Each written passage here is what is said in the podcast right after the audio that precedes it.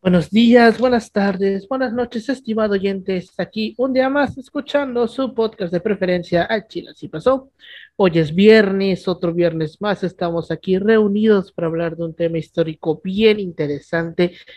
Ese es un tema del que ya tenía yo rato queriendo escribir, porque si ya este, a lo largo de ya los 50 dos capítulos, creo que este va a ser el capítulo 52. No sé, pero ayer me, pero creo que hoy estrenamos el de el de Portillo, si no me equivoco. No se fallaron, tío. Hoy. Hoy, hoy. Hoy. Hoy es el, hoy es el, el primer el, aniversario. primer aniversario. aniversario. 52. Chinga tu madre, pandemia.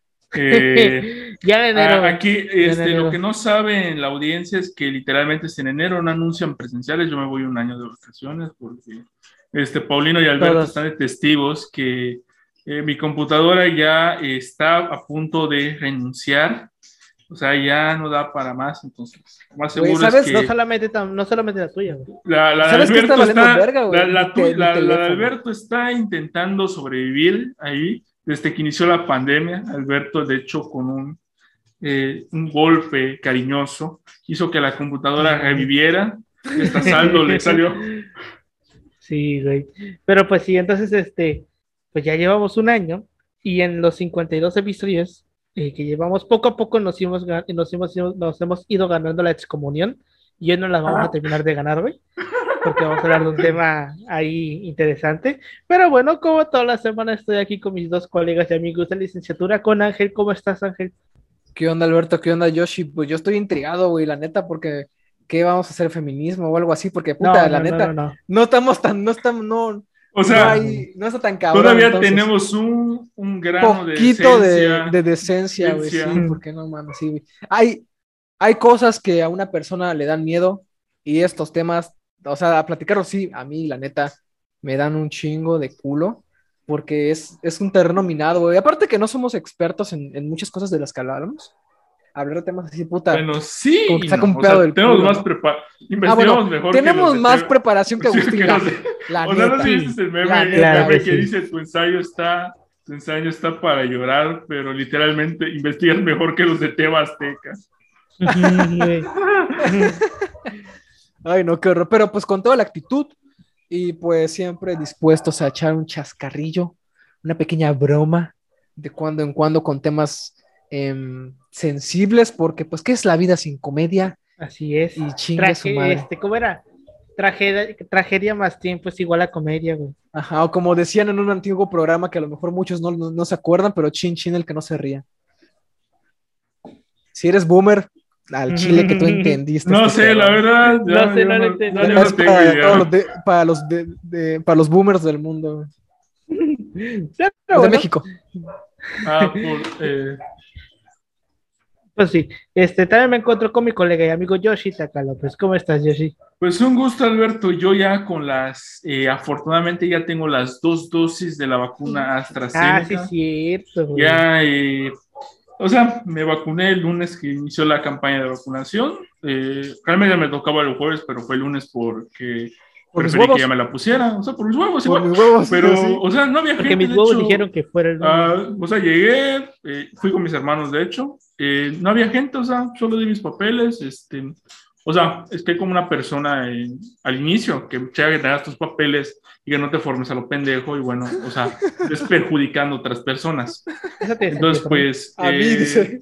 Ah, o sea, y ya pues, de hecho, como en el Hospital General hay dos carpas para que esperes, no había ni madre, o sea, llegué, y mis papeles, este, ya me dijeron, pues, eh, de hecho fue el día que se cayó el WhatsApp y todo. ah, no mames. de hecho, estaban diciendo, estamos incomunicados, toda, toda la cosa. Y bueno, eh, llegué. como si no pudieran marcarse, ¿no? estamos, incomunicados, ah, marca, eh, culo, marca. En 10 en diez minutos me en 10 minutos me vacunaron. O sea, solo me dio sueño. Y ya, De hecho, dormí mejor con la vacuna de lo que he dormido. Este... Vato, es que tú la aplicas muy chingón, güey. Tú te vas a la verga y te duermes, güey. Güey, fue en la tarde. como que no me, no me voy a esperar a ver si me da algo, si me duele. Yo me, me voy a mimir y ya lo que pase en mi, misión, me vale madre. Tú creo que ha sido la, la mejor siesta que he tenido con la vacuna.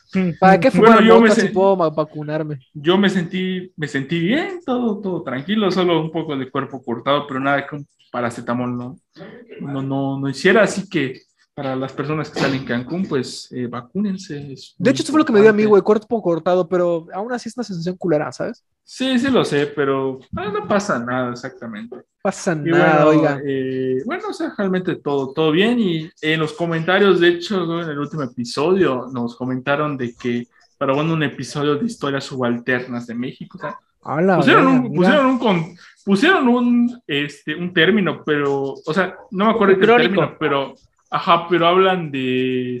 O sea, literalmente lo investigué y dice historia subalterna. Y yo dije, creo que. No subalternidades. Ah, o sea, es como que literalmente, ¿qué hubiera pasado si Maximiliano hubiera ganado? Ah, es, es, subalterna, ¿no? Bueno, que yo sepa es ucronías, ¿no? Ah, ucronías. No sé, no sé, pero... Bueno, estaría muy chingón porque ya ahí es como que le ponemos de nuestra cosecha, o sea, es netamente lo que nosotros intuimos. No sé, yo, solo veo, yo solo veo los capítulos de YouTube que decían, este, ¿qué hubiera pasado si Montezuma hubiera desarrollado el Sharingan? Hijos de puta. Este, sí, güey, por ejemplo, no sé si se acuerdan, no me acuerdo en qué episodio yo les comenté, que leyeran el cuento este de José Emilio Pacheco. El de. Eso es una ucronía, güey. Es básicamente qué hubiera pasado si no mataban a Obregón. Es una ucronía, es todo eso. Pero bueno, ¿les parece si comenzamos? Adelante. Fierro pariente, órale.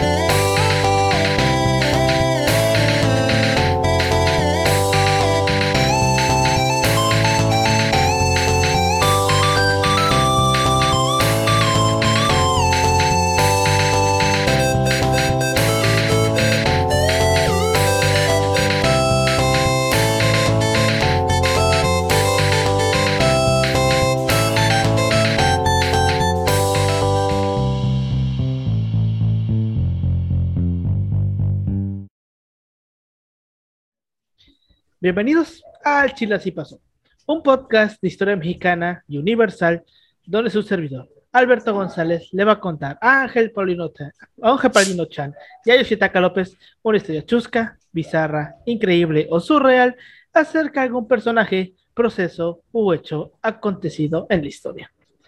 La edad moderna un poquito más adelante. Bueno, sí, ya sería lo mismo que vimos en el capítulo pasado, porque vimos la queda de Constantinopla, que es el inicio de la edad moderna. Así que de nuevo, es el periodo en el que nos vamos a situar hoy. Durante la Edad Media, este periodo es donde la iglesia era la dueña y señora de todo el mundo, pero con la caída de Constantinopla y todos los sucesos acontecidos en Europa a finales del siglo XV, llevaron a la iglesia a inventarse nuevos métodos para sacarle dinero a la gente, porque no nos hagamos pendejos. Eso lo han hecho desde siempre. Este, Aquí como, como dato, este, e, esto incluye a todas las iglesias. O sea, en, ah, técnicamente en gran medida incluye a todos. Hoy, Y bueno, ahorita que termine de decir la intro, yo tengo una pregunta muy interesante para Paulino con, por sus conocimientos sobre innovación empresarial. Pero bueno, ahorita que terminamos esto. Este... este... esto de los nuevos métodos para sacar dinero a la gente fue detectado por un monje de gran papada que pensó, ¿por qué debemos darle dinero? Y comenzó a escribir una serie de tesis que pusieron en jaque a una religión entera. El día de hoy vamos a hablar sobre Martín Lutero y sus 95 tesis. Hizo 95 tesis, y yo no puedo con la mía, güey, que es nada más una chingada. pero, o sea, hay que contextualizar una tesis, o sea. Sí, ya sé, ya sé. O sea, es una idea al final. Una ideal. Una idea es, una lista, básicamente. Una lista, básicamente, de literalmente por qué este, mi religión anglicana, no, perdón, anglicana, este protestante, es mejor que el catolicismo. Y como el Papa, literalmente, casi pues digamos, vamos a ver los lo que le llegó a decir al Papa, güey. Casi se le cae la sotana, güey. Sí, güey. Pero bueno, Este, la pregunta que, que, que, estaba yo pensando es, crear una religión, o sea, una iglesia, güey, ¿es una buena manera de lavar dinero? Ay, güey. Mira, te voy a decir que hay muchas formas excelentes de lavar dinero. Eh, yo eh, siempre les he dicho que algo que se me hace una genialidad es lavar dinero a través de los puestos de donde venden uñas, donde te ponen uñas, las lavanderías que son típicas, eh, sobre todo las donde te ponen uñas. Este, pero una iglesia, güey. Qué buena referencia a Breaking Bad a Breaking. No, sí, a huevo. Pero no, las de las puestos de uñas, güey, esas madres no se vuelven millonarias porque no quieren. Y porque, bueno, México, ¿no? Delincuencia muy cabrón. pero podrían. no es cierto, por favor, esto es una broma, no me maten. Em, bueno, una iglesia como tal, sí, muy buena, ¿por qué? Porque, pues, no, no, no hay una serie de balances fiscales o balances contables que puedan usarse para decir, ¿sabes qué? Está entrando tanto o estamos gastando tanto. O sea, el, hecho de lavar dinero significa mm, a grandes rasgos, em, alguien de la, del, público que sepa más de contabilidad que yo, o sea, yo que tú registras o haces subregistros eh, que al final de cuentas no se ven reflejados en Hacienda. O sea, tú puedes decir, en el caso de los barnices de uñas o donde ponen uñas, bueno, pues esto me costó tanto, ¿no? Y yo estoy dando un servicio de tal precio, mucho mayor, mucho más caro. ¿Por qué? Por mis huevos, porque yo quiero dar este servicio de uñas en mil pesos, ¿no? Lo encuentras en 50 varos, pero finalmente es este subregistro que estás, eh, justificando para tú agarrar este dinero eh, sangriento, lleno de, lleno de, de, cocaína o de muchas cosas que... Y, y, ya tú lo sacas ahí de forma limpia, ¿no? O sea, yo, tú ya lo puedes meter en el sistema bancario de forma pues, más o menos limpia. Esto es de forma muy resumida y con lo poco que me enseñó mi maestra otra, de otra, otra pregunta, Paulina, y este, que tú que tienes esos conocimientos con tu primera carrera, este, ¿se pueden evadir, ¿se pueden evadir impuestos a través de, de formar tu propia comunidad eh, parroquial? Mira, como lo hacen varias iglesias cristianas. Eso lo dijo de forma increíble y magistral Creed en The Office. yo he estado en una, gran variedad de cultos, tanto como seguidor como líder. Tienes más eh, diversión como seguidor, pero haces mucho más dinero como líder.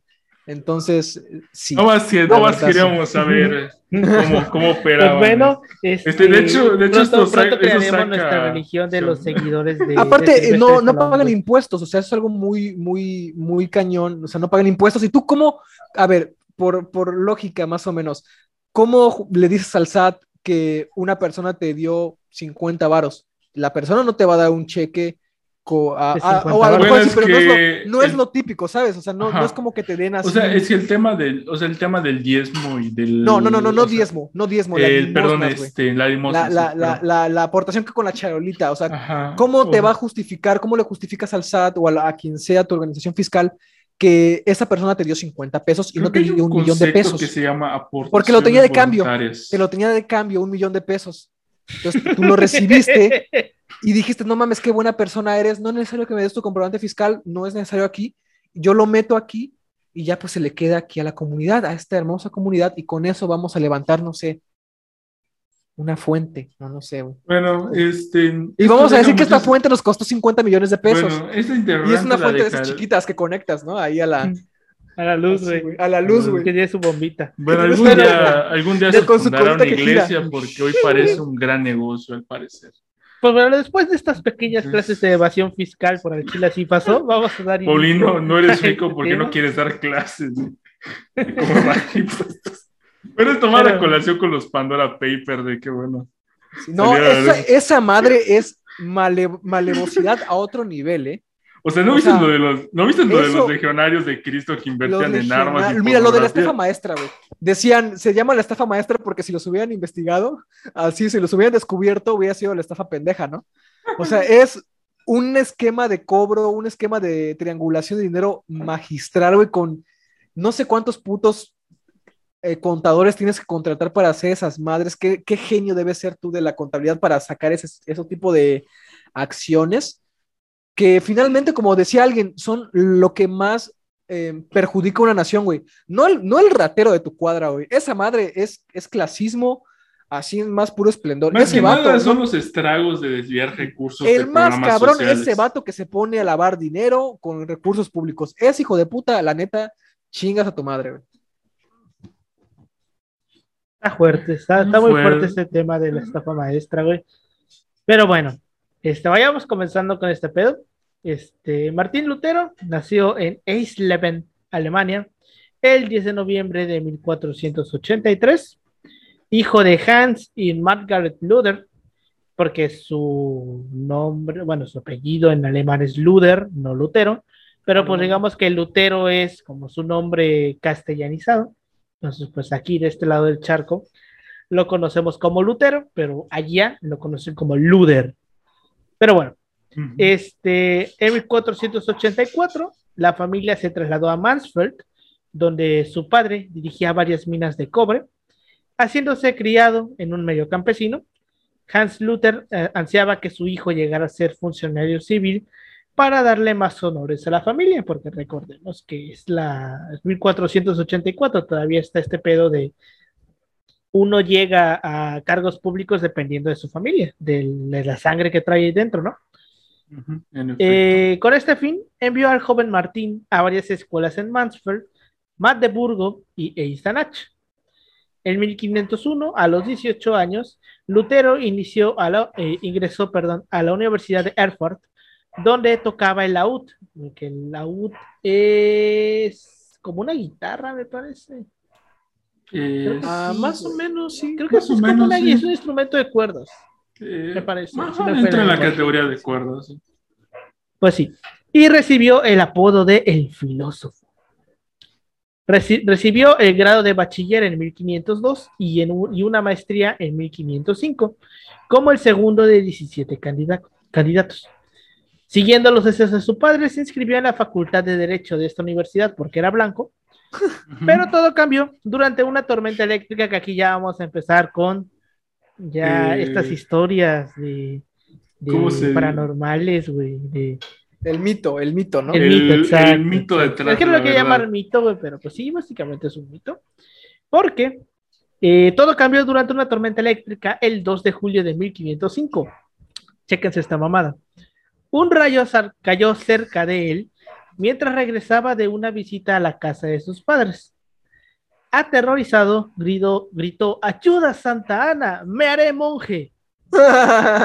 Salió con vida y abandonó la carrera de Derecho Vendió sus libros, con excepción de los de Virgilio, y entró al monasterio agustino de Erfurt el 17 de julio de 1505.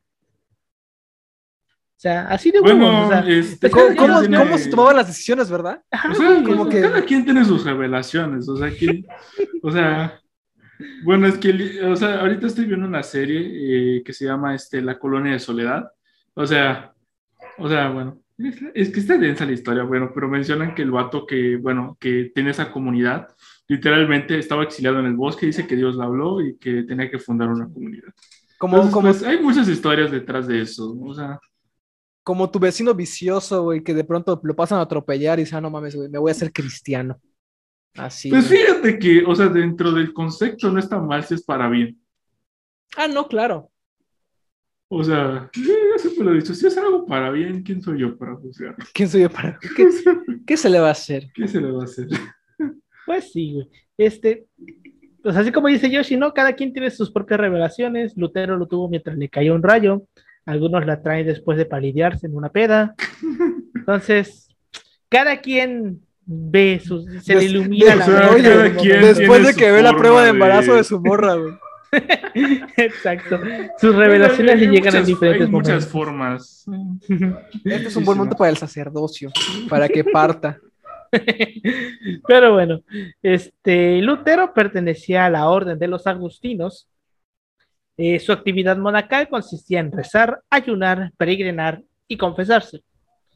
Johann von Staupitz, el superior de Lutero, concluyó que el joven necesitaba más trabajo para distraerse de, su excesiva reflexión y ordenó al monje que comenzara una carrera académica. En 1507, Lutero fue ordenado sacerdote y en 1508 comenzó a enseñar teología en la Universidad de Wittenberg. Lutero recibió su grado de bachiller en estudios bíblicos, imagínate, estudios bíblicos. Como bueno, que tiene sentido para su época. Sí. O sea, bueno, o sea, por ejemplo, el caso del, bueno, ahí está haciendo el caso de la, ah, este, del colegio, bueno, este colegio de, eh, de, jesuitas en Yucatán, por ejemplo, o sea, solo hay como que dos opciones. Seminario Conciliar de San Miguel funciona por O sea, que, por ejemplo, solo hay dos opciones. O te, o te titulas como eh, en derecho canónico o en derecho civil, creo que eran las dos opciones. No me acuerdo si era civil, pero sé que era o a canónico o lo otro, que ya es como que más para ejercer en lo civil. Pero sí, o sea, tiene sentido de que, bueno, te especialices en eso. Igual va mucho en contra de la idea de que no había como que investigación o cositas de ese tipo en la Edad Media, o sea, que era una edad totalmente oscura donde no hubo conocimiento y no. En el caso, hubo mucho conocimiento, pero desde, el, caso el monasterio. Ojalá, en caso espiritual. O sea, sigue siendo conocimiento filosófico, vaya. O, sea, se hace filosofía. Desde su concepción es, o sea, desde su concepción en la práctica sí es un conocimiento. Y es algo que, por ejemplo, ahorita estaba leyendo antes de iniciar este episodio porque eh, como soy tesista tengo que leer varias cosas que me mandan mi asesor y, por ejemplo, estaba leyendo el caso del liberalismo católico y, la historia. Está muy, está, muy, está muy chingona la tesis, de hecho, porque, o sea, menciona el caso del evolucionismo y, bueno, o sea, explica cómo literalmente el hombre o sea, dependiendo de ciertas cuestiones, va desarrollándose. O sea, está como que medio fumada la, la, la corriente, pero tiene un sentido y el por qué. Sí, o sea, sí hay, sí hay pensamiento, vaya. Por ejemplo, Rotterdam, Erasmo de Rotterdam, o sea, su, su, trabajo filosófico también, o sea, que, que da paso a otros. Bueno, tiene, igual los casos de San Agustín. San Agustín, sí. Bueno, igual se, ¿Cómo se llamaba? se, Ay, ¿cómo se llamaba San Agustín? ¿De qué? Dipona, ándale. Eh, bueno, y el caso de que igual se transcribían, bueno, los libros al, si me equivoco, la, es a latín, se, se Sí, el latín. latín. Ahorita vamos a ver más en profundidad este pedo de, de los libros, el latín y todo esto, porque la iglesia, tal cual como la conocemos, no era igual a la iglesia del siglo XVI o sea, se va transformando. Sí, y, gran parte de la transformación viene de este pedo de Lutero. Pero bueno, continuando con este pedo, este, el 21 de octubre de 1512 fue recibido en el Senado de la Facultad de Teología, dándole el título de doctor en Biblia. Doctor en Biblia. Este, y en 1515 fue nombrado vicario de su orden, quedando a su cargo 11 monasterios ¿Qué chingados era el vicario, güey? Es este, o sea, no es el padre.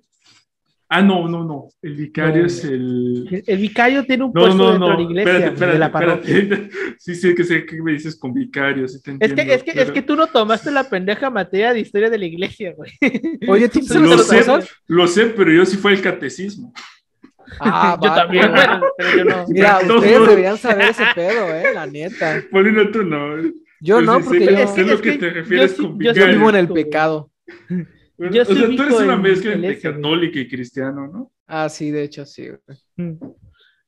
Bueno, el punto es que el vicario eh, tiene un, un puesto que estaba dentro de la parroquia. Cada parroquia tiene un vicario. Pero es que no me acuerdo si el vicario era el güey que iba a tocar la campana. No, es, eh, otra, es otro. Pero el punto es que. Es el, campanero, ¿no? No, ajá, que yo sepa hay un, que yo sepa hay un campanero que tiene esa opción. Güey, pues es que tiene todo el sentido, güey. Bueno, o sea, hay algo muy chido, por ejemplo, para los que tengan, bueno, ya no sé si lo dan el tour, es que eh, hace tiempo daban un tour que es, o sea, te llevan por dentro del campanero de la catedral y literalmente hay como un cuartito en donde estaba el campanero que, o sea, ahí dormía para tocar eh, cuando correspondía, dependiendo de las misas. Entonces, pues, está como que, bueno, o sea, deja ver que hay varios puestos. Me voy a googlear lo del vicario mientras Alberto nos comenta. Yo igual lo estoy googleando, ya lo encontré.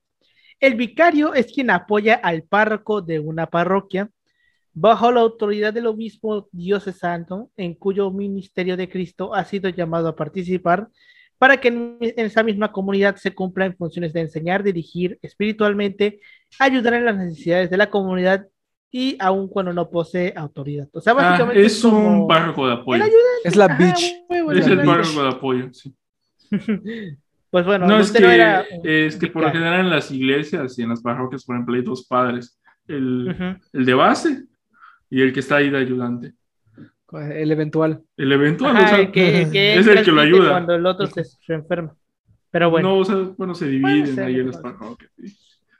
Eh, pon tú que el, el, el, de base da la misa importante, el de la, la misa de las nueve. El de base, el basificado. Este, y, el, vicario, pues da la de las tres de la tarde, la que nada más va a tus abuelitas, güey.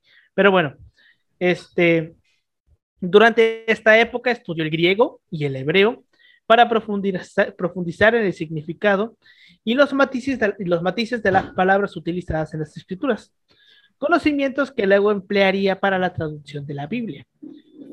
Las ansias de obtener grados académicos llevaron a Martín Lutero a ser el güey mamador que le encantaba estudiar mierdas, güey. Era el matadito, ¿no? Exacto. Eh, llevó a Martín Lutero a estudiar las escrituras en profundidad. Influido por, su, por la vocación eh, humanista de ir a las fuentes, se sumergió en el estudio de la Biblia y de la iglesia primitiva, que básicamente es lo que vimos en el episodio del Jesús histórico. Todo eso que vimos sobre que este, Jesús era una persona de carne y hueso, era un rabino que vivió en Judea y que era una persona normal y corriente. Era revolucionario. Era un hippie comunista. Está, exactamente. Exacto. Eso básicamente es lo que estudiaba Lutero. Debido a esto, términos como la penitencia y la probidad tomaron un nuevo significado para Lutero. Convencido ahora de que la iglesia había perdido la visión de varias verdades centrales que el cristianismo enseñaba en las escrituras. Es que algo como que hay que tener en cuenta durante esta época es, por ejemplo, o sea, en la práctica hay una deformación como tal de el cristianismo entendido desde el punto de vista del catolicismo. Bueno, porque, o sea, los sacerdotes en la práctica se inventaban, de hecho, o sea, no estaban bien formados, digamos, o sea, los párrafos no estaban bien formados como, como es actualmente después de los concilios. O sea, todavía no se ha llegado a ese punto. Hay como que la interpretación dentro del, de la Biblia es como que muy subjetiva dependiendo de cada región y sobre todo, bueno, hay una adoración a los santos, todo el aspecto que igual tiene un sentido. O sea, toda, o sea, toda esta gama, de alguna otra forma, pues él lo ve Lutero y se, bueno, lo va criticando, además de, bueno, las prácticas estén como, este, ¿cómo se llaman estas cosas? Las, es como las penitencias, pero, o sea, para reducir los pecados, ¿cómo se llamaba esta cosa? Indulgencias. Indulgencias, por ejemplo, indulgencias por ejemplo, igual es otro punto que él va notando dentro de lo que está pasando en Roma. Y bueno, tiene un sentido eh, de cómo es, o sea, bueno, viéndolo desde la perspectiva de, de, la iglesia como institución, o sea, y no como, digamos, la, manera de ver. Ajá, exacto. De hecho, es justamente una de las cosas que yo comento. Y es que una cosa es la, la iglesia como una institución y otra cosa es la iglesia como una manera, de la vida, exacto, una, un, ¿cómo se llama? Una, una idea fundamental, exacto, la, iglesia espiritual, exacto. Entonces, este, Lutero se da cuenta de que varias de las cosas que ahorita está, bueno, que en ese tiempo estaba diciendo la iglesia, ya estaban totalmente separadas de las ideas que le dieron forma al cristianismo con Cristo, güey. básicamente, él, la, iglesia terrenal, güey. O sea, el, o sea básicamente Lutero sí podría haber dicho la tesis de que hay que recuperar los valores cristianos. ajá, ese vato sí lo pudo ver. Ajá. Ese vato sí, lo pudo aplicar. Exacto, perfectamente. Y justamente, este, una de las, eh, de las verdades centrales que el cristianismo de esa época había perdido era eh, era la doctrina de la justificación solamente por la fe. Porque recordemos que la iglesia, estamos en mil ¿en qué? 1500. 400, 1500, más o ya menos. Ya estaba empezando a darse la conquista de América. Y recordemos cuál era la justificación de los españoles: expandir el cristianismo. Efectivamente. Entonces, es lo que dice Lutero. O sea, la fe cristiana no sirve para justificar tus mierdas. tiene que haber aquí algo. Entonces, este Lutero empezó a enseñar que la salvación es un regalo exclusivamente de Dios, dado por la gracia a través de Cristo y recibido solamente por la fe. Y eso está muy cabrón porque es como de que, bueno, ¿y dónde queda, dónde queda la iglesia, no? O sea, ¿dónde va otra vez como que a la iglesia, a lo mejor la idea de la, iglesia primitiva, de que tú, con la enseñanza que tienes, con la, con, la, con la Biblia, por así decirlo, de la forma en la que la puedas interpretar, y si la puedes interpretar porque estaba en latín, o sea, lo que tú te vas enseñando, güey. O sea, y si sabías leer. Y si sabías ah, leer. Ah, sabías leerlo, es otra. O lo que te iban contando, alguien que sí supiera, ¿no? O sea, pero es que algo como que hay que tener en cuenta es que todas las Biblias estaban en latín hasta que, por ejemplo, Lutero las empieza, por ejemplo, Lutero hace lo propio traduciéndolo al alemán. Y, por ejemplo, Lutero, su gran ventaja fue que coincide con la imprenta de este vato de, Gutenberg. De Gutenberg. Y bueno, Gutenberg, o sea, la imprenta lo que permite es que, bueno, una mayor difusión, o sea, hasta cierto punto de la Biblia. Entonces, por ejemplo, es como que una innovación en ese aspecto. Y bueno, tiene sentido porque la ideología de, de Lutero, o sea, impacta tanto y más en los países, de, bueno, que actualmente conforman alemánico, que era el Sacro, Imperio, Romano. Ajá, ¿y por, qué dice, ¿y por qué le fue todo un pedo a este vato de Carlos V después? Sí, güey. Y este, y de hecho, Carlos V tuvo la oportunidad de atrapar a Lutero, güey, pero no lo quiso hacer. No lo agarró y pues el güey se arrepintió toda su vida de no haberlo hecho. Pero bueno, Es que igual estaba el rollo político, ¿no? De que estaba. Sí. sí. O sea, para tener menos influencia de España, menos influencia de otros países, bueno, eh, sí conviene mejor tener aquí esto como una barrera de contención a otro tipo de fuerzas que estén por fuera de, nuestras comunidades. Bueno, bueno. Este, entonces vemos que Lutero decía esto de que el perdón solamente te lo daba Dios y por la gracia de Cristo y recibido solamente de la fe, dejando de lado pues el papel de la iglesia como institución. De los curas, güey. Ajá, de los curas, porque recordó, o sea, básicamente el cristianismo original, el primitivo, decía que uno, así, porque sí, rezando, podía comunicarse con Dios. Y una de las cosas, ajá, bueno, podía entablar comunicación con Dios, güey. Eh, mediante el. Al chile estoy bien arrepentido, güey. Qué pedo. Exacto, güey. La neta, ¿qué este, hacemos, güey? Bueno, podría hacer eso, así, güey, solo. Y una de las cosas que va cambiando la iglesia es que ya no podías hacerlo solo, sino que tenías que hacerlo a través de un sacerdote. Entonces, esto es lo que dice Lutero, de que pues, lo original es que cualquier persona lo puede hacer no necesito ir a huevo con un sacerdote para poder hablar con Dios.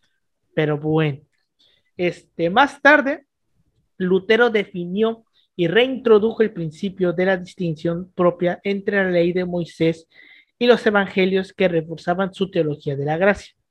Como consecuencia, Lutero creía que su principio de interpretación era un punto inicial esencial en el estudio de las escrituras. Notó que la falta de claridad al distinguir la ley mosaica de los evangelios era la causa de la incorrecta comprensión del evangelio de Jesús en, la iglesia de su época, institución a la que responsabilizaba de haber creado y fomentado muchos errores teológicos fundamentales. Entonces, básicamente, lo que Lutero estaba diciendo es, ustedes están mal porque están interpretando mal la Biblia.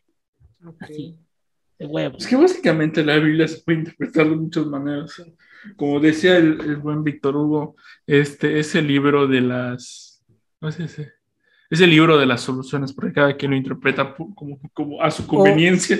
O, como Borjas, güey, Borjas decía, hay una, libra, hay, hay una Biblia para cada uno de los habitantes de Israel. O sea, bueno, eso es lo que decían uno de sus cuentos, hay una Biblia para cada persona. Borges. Borges, Borges, digo Borges. Borges, Borges, pero, o sea, Borges, güey. Te referías no, Borges, güey. Borges. Sí, yo también. Cierto personaje. Pero, sí, pero mira, tiene, tiene mucho sentido lo que está diciendo eh, Martín Lutero en ese tiempo, porque de hecho el mismo, o, o se, se, empieza a ver en los trabajos históricos la falta de cuidado que tenía la iglesia en zonas apartadas. Sí, o sea, en el campo, güey, o sea, al grado de que en muchos lugares, en muchísimos lugares de Europa, o sea, la gente seguía teniendo una concepción, ¿cómo se dice? Espiriti no, como que mágica, mágica de los objetos sagrados, de las oraciones, o sea, pensando genuinamente que una oración es un encantamiento, o sea, no, no, pues no pensándolo es así. concepción de magia para la época que es de, o sea, la magia la entienden como algo que, o sea, no está fuera del entendimiento. Sí. Y por lo general Entonces, oye, Dios. Pues yo quiero que llueva, le rezo a Dios, ¿no? En lugar de rezarle a Chuck y todo eso, o sea, el comparativo de Europa, pues le rezo a Dios y yo tengo esta idea en la cabeza que si pues no hay un cura en el pueblo, porque están todos ocupados en rollos grilleros y políticos, pues yo sigo con mi creencia, se le enseño a mis hijos, ellos a sus nietos, o sea, y así va la cadenita, hasta un punto en el que de pronto te pones a ver que los gremios que había en Europa tenían como que sus santos, pero ¿cómo se llama? Era transformaciones de los dioses que tenían antes las antiguas. Sí, güey, e, es pues, que esto ya lo hemos explicado, güey. Los santos son eso, güey. Vinieron a reemplazar los dioses, que los dioses politeístas de las religiones, güey. O sea, si existía un dios para la agricultura, existía un santo para eso y básicamente el santo lo reemplazaba, pero ahora en vez de ser un dios era un nivel abajo, o sea, era un santo, ya no era dios. Porque Dios pero ahorita el pedo es que empieza a haber como que una crisis con esas cosas, ¿no? Que la iglesia también eh, ya se, se, ve un poquito desbordada eh, hasta cierto punto. Sí, y ahorita lo vamos a ver. Pero bueno, además de sus deberes como profesor, Martín Lutero servía como predicador y confesor en la iglesia de Santa María de la Ciudad. Predicaba habitualmente en la iglesia del palacio, llamada también la de todos los santos, debido a que tenía una colección de reliquias, de reliquias proveniente de una fundación creada por Federico III de Sajonia. Fue durante este periodo cuando el joven sacerdote se dio cuenta de los efectos de ofrecer indulgencias para los feligreses. Y ahorita vamos a ver qué es esto. Una indulgencia es la remisión parcial o total del castigo temporal que aún se mantiene por los pecados después de que la culpa ha sido eliminada por la absolución. En aquella época, cualquier persona podía comprar una indulgencia, ya fuera para sí misma o para sus parientes muertos que permanecían en el purgatorio. Con el dinero obtenido por dicho medio, se esperaba financiar la edificación de la Basílica de San Pedro en Roma, Italia, y compraron un obispado para Alberto de José Soler. Está el nombre. Entonces, básicamente, la iglesia dijo, pues básicamente la gente se está muriendo. ¿Cómo le podemos sacar dinero a la muerte? Y se crea esta idea del purgatorio, porque en el cristianismo original solamente está el cielo y está el infierno. Y dependiendo de cómo te comportes tú, vas a uno, vas al otro. Entonces, este, estos güeyes se, inventan el purgatorio, que básicamente es... Una sala de espera. La mitad, exacto, una sala de espera, que nosotros lo conocemos a veces como el limbo, porque también se le puede llamar así. Bueno, es que el limbo dependiendo, ese, por ejemplo, por lo general el limbo se le atribuye al infierno, que es el primer nivel. O sea, de que... Pues, ah, con todavía puedes sacar la mano, ¿no? No, es que Limbo, fíjate que. Está por donde, está López Portillo, güey. Todavía no, es que, o sea, en, el caso, de, en el caso del infierno de Dante, o sea, él plantea el Olimpo como, bueno, un lugar en donde están, digamos, las personas que, bueno, o sea, no son malas, pero pues no creen en Dios.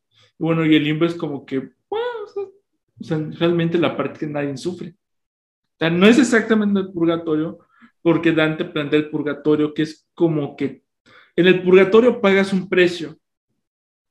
Sí. O sea, pero más que nada el purgatorio en la visión de Dante, o sea, es para el que es pecador, pero que no se pasó tanto de verga, pero está pagando lo que tiene que pagar para que se vaya al cielo. O sea, en la práctica es algo así. Exacto, o sea, el purgatorio básicamente es la sala de espera. O sea, tú no eres una mierda de persona, pero no eres un santo. O sea, no, no vas directo, sino que te quedas ahí y tienes que esperar a pagar pues, los pecados que hayas cometido. Entonces, ¿para qué servían las indulgencias? Las indulgencias básicamente era un pendejo papelito que tú lo comprabas y te quitaba los años que tenías que pasar en el purgatorio y ibas directo al cielo.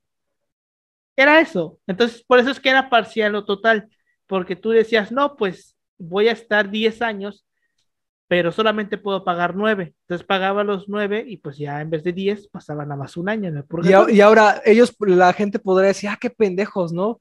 Pinches bola de vatos, ¿cómo pudieron hacer eso? ¿Cómo? Qué engañadores, qué, qué engañados, qué fáciles borregos. Vato, ¿tú te fuiste a comprar Maruchan cuando salió la noticia esta Güey, güey, la neta, güey. Güey, es que es esta mamada, güey. Si algo hemos aprendido en este podcast es que la pendejez humana es infinita, güey. Bueno, güey, ¿no te acuerdas Así es infinita, toda esta madre del COVID, güey? Ya no había papel higiénico, ya no había, ya no había esta madre, ya no había gel antibacterial. Ahora, como yo, yo estoy estudiando el miedo, yo les puedo decir apenitas con mi poquito conocimiento que tengo del tema, quien controla el miedo, controla, a la, gente. El alma de las gentes. Lo que decía Maquiavelo, güey. Sí.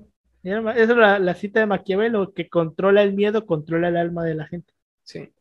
Entonces, pues, cuando una persona tiene miedo, hace muchas cosas estúpidas, güey, como comprar papel higiénico cuando no tiene nada que ver con el COVID, comprar maruchan así de a madres, güey, cuando no había, ni siquiera habían dicho si iba a ser maruchan o no.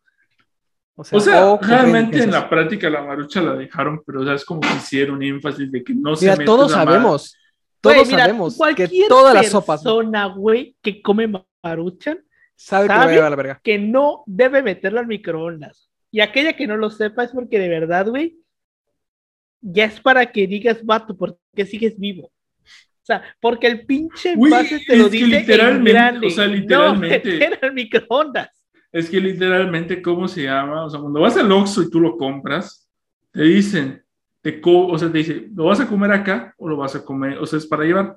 Y cuando, te, cuando tú lo comes ahí, te, te da una opción que dice porción de agua caliente. Pero esa, una, es que una cosa, güey, es ya que te suelte el agua caliente y otra cosa es ponerle agua tibia y meterlo al microondas a calentar. Ajá, eso es, otra cosa, güey. El vaso tampoco lo dice, güey. O sea, no, el no, güey, el, vaso, el vaso sí lo dice. El vaso sí lo dice. Sí lo dice, pero lo dice atrás. De hecho, dice en el microondas. Yo lo he visto y no dice eso, pero... Bueno, en fin. Este... A ver, tengo una maruchan acá. Este, pido mientras sigan hablando, mientras lo voy a buscar. Pero bueno, entonces, este. bueno, Lutero vio este tráfico. Bueno, no voy a seguir leyendo lo que regresa este güey, porque si no, este. Se va a perder este pedo. Pero pues sí, o sea, güey, neta, el vaso de la maruchan dice, güey, no meter al microondas. Yo, yo juro que. Eh, es que no es que son muchos vasos, güey. Ya Hay que entender a la gente. ¿eh? Y yo soy la gente. Dice. Llénala con una tapa hasta la mitad, con agua hirviendo a la línea interior. Cierra la tapa y la deja reposar por tres minutos. Quita la tapa, pero no. Ahí dice precaución, el producto está muy caliente. Ah, dice no con cine microondas, pero esta madre literalmente. O sea, está pequeña, güey. pero el vaso, güey. Yo uso lentes, güey. Ah, sí, ya el vaso de unicel, güey, creo que no lo dice, güey. Sí, güey. Sí lo ah, dice. No mames. No meter al microondas, güey. Chale. Te lo dije. Pero, o sea, literalmente vamos a ser honestos, güey. ¿Quién va a ver este apartado? Pues sí, ¿verdad? Güey, que nunca hay que, entender a la gente. cuando están aburridos, güey, están comiendo, güey, se ponen a leer lo que Solo cuando cago. Solo cuando cago. Y eso antes de que hubiera teléfonos, güey. ¿Para qué te miento, güey? Provecho si alguien está cenando ahí en su casa. bueno, entonces, este, Lutero vio este tráfico de indulgencias no solamente como un abuso de poder, sino como una mentira, porque pues, era una pinche mentira, que pues no teniendo base en las, en las escrituras podía confundir a la gente y llevarla a confiar solamente en la mentira de las indulgencias, dejando de lado el, sacramento de la confesión y el arrepentimiento verdadero, porque básicamente también estaba cabrón, porque una persona de dinero decía, pues, puedo hacer lo que 20, ¿no? los huevos. 20 por las del futuro. Huevo. O sea, pues me puede valer verga, puedo pecar a gusto, y el día que me vaya a morir, le digo a mi esposa, oye, ¿sabes qué? Ve y paga las indulgencias que, que necesites y ya, chingo su madre, me voy al cielo. Sí, de huevos. Entonces, esto llevaba a lo que decía Lutero de que pues el sacramento de la confesión y el arrepentimiento verdadero pues estaban perdiendo porque pues a la gente ya le valía verga porque sabía que al final podía pagar y la libraba, güey, como el sistema judicial en México, así que entonces este a la gente le valía verga. Para que para que veamos, güey, que solamente se salva a la gente con bar, güey. Ya, ayer y, hoy. Es que algo ahí pasando a otro, a otro pedo, saltando otra, otra cultura. Es, por ejemplo, cuando ves la película de Dioses de Egipto, o sea, que quitando el lado hollywoodesco de esa madre, güey, cuando hablan acerca de, o sea, literalmente los que viven y los que, los que se quedan, o sea, los que valen madre, explican que literalmente eh, hay personas de que por si tienes varo y puedes pagar lo suficiente, este, tú te salvas y no, y luego se cambia esa madre. Entonces es como que bueno esta tesis de que literalmente, o sea, el cristianismo como tal, o sea, lo, ideal o como lo, lo, chingón de esto es que literalmente el que se salva es el pobre. O sea, literalmente en la práctica. O sea, eso es lo chingón en la praxis. Bueno, bueno, sí, sí, sí. Güey, no mames. Me acaba de llegar un correo de, de Total Pay, güey. Qué pinche innovación traen aquí. El sistema de pago, güey. No, güey, este, lo de su. ¿Ves la cajita para. O sea, para. Para la tele? Esa madre que ya trae Alexa. A la ah, O sea, la caja ya es Alexa. Ajá. ¿O puede convivir con Alexa? Creo que puede convivir con Alexa. Me no, dijo, sí. No, güey, no creo que. No creo, güey, pero tampoco lo sé. Yo, como no tengo la caja, solo pongo internet, porque no tengo tele. Pero bueno, este. Entonces, Lutero predicó tres sermones contra las indulgencias en 1516 y 1517. Una noche leyó un pasaje de la carta a los romanos 1, 16 y 17 que le llevaría a hacer la reforma. Cito, porque no me avergüenzo del mensaje del Evangelio, porque es poder de Dios para que todos los que creen alcancen la salvación. Los judíos en primer lugar y luego a los griegos. Que vamos a ver un poco esto sobre los judíos. Paréntesis.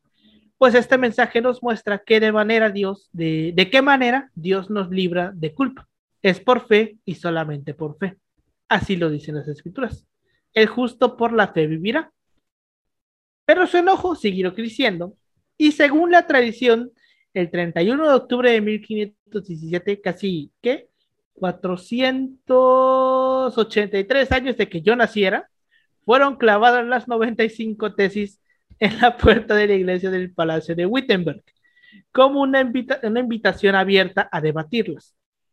La tesis, las tesis condenaban la avaricia y el paganismo, en la iglesia como un abuso y pedían una disputa teológica en lo que las indulgencias podían dar. Sin embargo, en sus tesis no, cuestionaba aún directamente la autoridad del Papa para, conceder indulgencias, porque la indulgencia venía firmada por el Papa, cero mamadas, ¿eh? se venía firmada por el mero mero. Después de hacer caso omiso a Lutero, diciendo que era un borracho alemán escribió las tesis y afirmando que cuando esté sobrio cambiará de, parecer. ¡Qué culeros! El Papa León X ordenó en 1518 al profesor dominico de teología Silvestre Mazzolini que investigara el tema. Este denunció que Lutero se oponía de manera implícita a la autoridad del sumo pontífice al mostrar desacuerdo con una de sus bulas, mm. por lo que declaró a Lutero hereje y escribió una refutación académica de sus tesis. En ella mantenía la autoridad papal sobre la iglesia y condenaba cada desviación como una apostasía. Lutero replicó de igual manera y se desarrolló una controversia. Entonces, ahí es cuando Lutero le suelta un putazo, pero no es el putazo más fuerte que le va a meter al Papa, porque ahorita vamos a ver algo que le dice al Papa que no mames, güey. Pero entonces, pues básicamente. para la época, güey. Imagínate decirle algo así, algo. mira, ahorita vamos a pensarlo, güey. Pensarlo siquiera, güey. Imagínate. Entonces, este, vemos cómo Lutero, pues ya dice, o güey, la salvación solamente llega por medio de, de la fe, no por dinero. Entonces, este, confronta, confronta básicamente la idea que tenía la, la, iglesia. Básicamente le dice, este, yo estoy bien y tú me la pelas. básicamente le dijo eso. Lo que el Papa le dijo. No, no, pues no, Es comunión. Hmm. Pues ahorita vamos a llegar a eso. Bueno, mientras tanto, Lutero escribió su sermón sobre la indulgencia y la gracia y posteriormente tomó parte en la Convención Agustina de Heidelberg, donde presentó una tesis sobre la esclavitud del hombre al pecado y la gracia divina. En el curso de la controversia por las indulgencias, el debate se elevó hasta el punto de que puso en duda el poder absoluto y la autoridad del Papa. O sea, poca cosa, güey. Bueno, debido. Bueno, o la práctica. O sea, ya en ese tiempo ya pero... estaban, ya se lo estaban quitando, güey. Pues estamos de acuerdo de que ya había un pedo ahí, pero él solo ya lo vino como que a ver bien. Pero no era como que se dijera mucho, ¿sabes? O sea, no sé, que fuera, a lo mejor de forma muy subalterna, ¿sabes? Entre la gente del común quizás, pero no sé, siento que en el discurso como de la élite, no, güey. Bueno, igual, sí, tiene sentido. Sí, güey, tiene sentido este, esta idea de que le discurso. O sea, es una figura, es una figura de autoridad al fin y al cabo, pero tampoco pues, es una gran figura de autoridad. Quieras o no, pues sí. Pero bueno, este, debido, o sea, puso en duda este el poder absoluto y la autoridad del Papa, debido a que las doctrinas de, de tesorería de la Iglesia y la, la tesorería de los méritos, que servían para reforzar la doctrina y práctica de las indulgencias, se basaban en la bula Unigenitus de 1343 del Papa Clemente VI. En vista de su oposición a esa doctrina, Lutero fue calificado de hereje y el Papa decidió suprimir sus puntos de vista, ordenó llamarlo a Roma, viaje que no se realizó por problemas políticos. O sea, tampoco soy pendejo. Tampoco soy pendejo, básicamente le dijo Lutero. Entonces, este Lutero que antes profesaba obediencia implícita a la iglesia, negaba ahora abiertamente cualquier autoridad a la autoridad papal y apelaba a que se celebrara un concilio. Recordemos que un concilio es la reunión de todos los obispos del mundo para tratar temas afines a la iglesia. El último concilio se hizo en los 60, ¿no? El Vaticano II, ¿no? Ajá, creo que sí. En los 60 se hizo y me parece que en ese concilio se aceptó ya dar la misa en el idioma donde mm, en cuestión. Antes se daban en latín. ¿Cómo le entendías, güey? Aparte. tú nada más ibas y decías lo que decía el padre Yahweh, supongo. No sé. y que también antes los sacerdotes daban la, la, misa de espaldas a los feligreses, güey. Ah, sí, porque no según en la concepción, no puede estar detrás del altar. Por eso lo tenía que hacer enfrente. Eh, quién sabe. En fin, muchos cambios extraños. Este, también declaraba que el papado no formaba parte de la inmutable esencia de la iglesia original. O sea, ¿por qué? Porque la iglesia original no tenía ningún papa. Vaya, porque no era un, no era una iglesia lo que hizo Jesús. O sea, era una pinche idea. O sea, de hecho, si uno se pone a ver, de hecho lo, llegamos a ver, ¿no? Que en, la, en la historia de la iglesia, pues eh, cuando cae la, ¿cómo se llama? creo que lo dijimos en el programa pasado también, ¿no? El de Constantinopla, cuando cae la iglesia, que diga, cuando cae el Roma de, de, de, Occidente, la única estructura que está en pie, pues es la iglesia. Y, y, un, y una organización en particular que es la iglesia católica. O sea, que era una organización y dentro de las, dentro de las que existían, la más organizada, o sea, era literalmente un esquema piramidal, ah, una, estafa piramidal. Em, era, era una organización piramidal con roles bien definidos, con, con líneas de autoridad, güey. Esa madre es el sueño húmedo de cualquier teórico de la administración, güey. Porque está muy bien definido todo lo que se hace ahí y pues cada quien le responde a alguien, ¿no? Y no hay, en la administración hay lo que se llama como que leyes de la administración, por así decirlo, o teorías de la administración, que son para que no haya conflictos entre, entre superiores y con subalternos. Y prácticamente la iglesia, si uno se pone a verlos, cumple casi todas. O sea, estas, estas teorías de administración las cumple prácticamente todas. Sí, Entonces es, una ya hace es, absurdo, güey. Es absurdo el sistema que traen, güey, y que les ha funcionado por miles de años, güey. Pero bueno, este, cuando John, Johann Eck retó a Karlstadt, eh, un colega de Lutero, a un debate en Leipzig, Lutero se sumó a este debate entre el 27 de julio y 18 de julio de 1519, que cuando yo leo esto me imagino que iban así como que caminando y de repente decía, ¡Ey, tú, te reto un debate! así, Como un duelo, ¿no? Así. Ah, huevo, güey. Güey, tipo Sócrates, güey. Tipo Sócrates, güey, ¿no?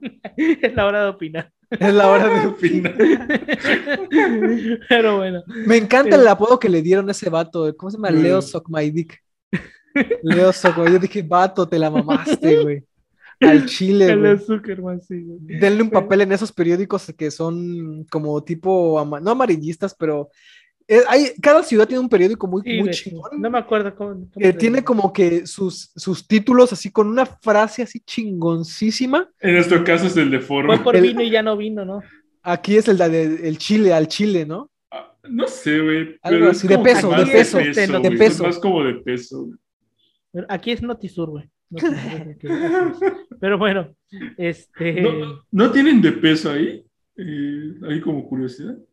O sea, no, hay una marca. ah, es que, o novedades. Existen novedades de Ah, entonces sí es peninsular esa madre. Es que el pedo de administrativo de cómo funcionan de peso es que la marca es de novedades, que a su vez opera en la península, y novedades tiene como ahí su brazo derecho, que es de peso. Ajá.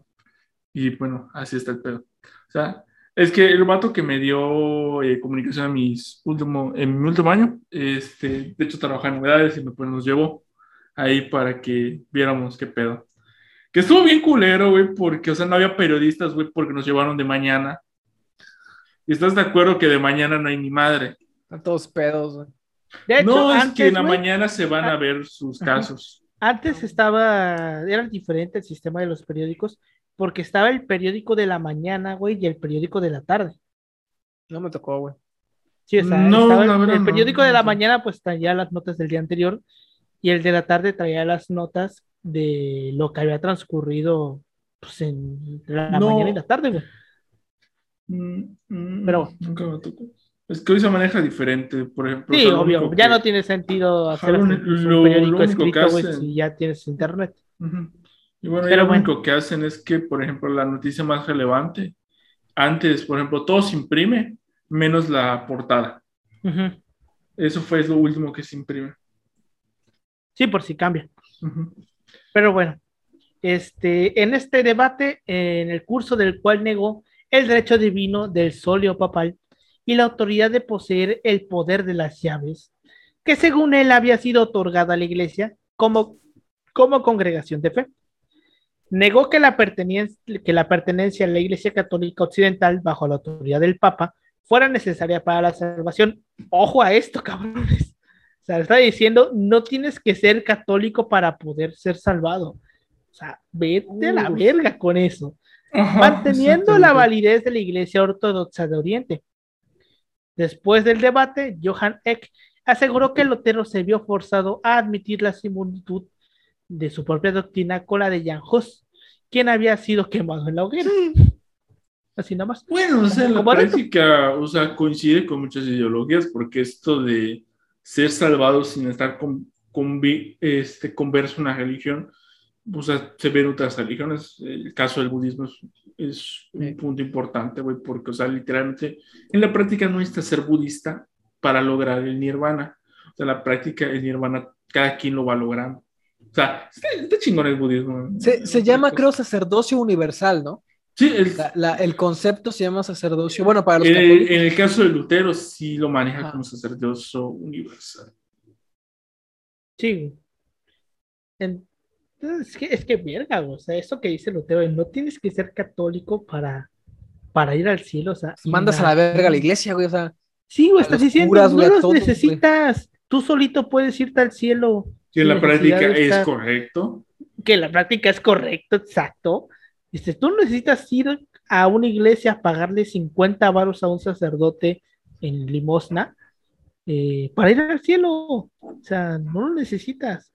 O sea, es, que es algo muy cabrón. Y no solamente limosnas, güey, todo, todo lo, el sistema tributario de la iglesia. Bueno, que decir que actualmente el, el catolicismo la práctica Ah, ya no, ya, no. ahora, ahora son otros los que se pasan de verga. Son otros, pero otros cabrones que se pasan de verga. Es otra historia. Qué ironía, ¿no? Qué ironía. se convirtieron en lo que junaron destruir. Sí, güey.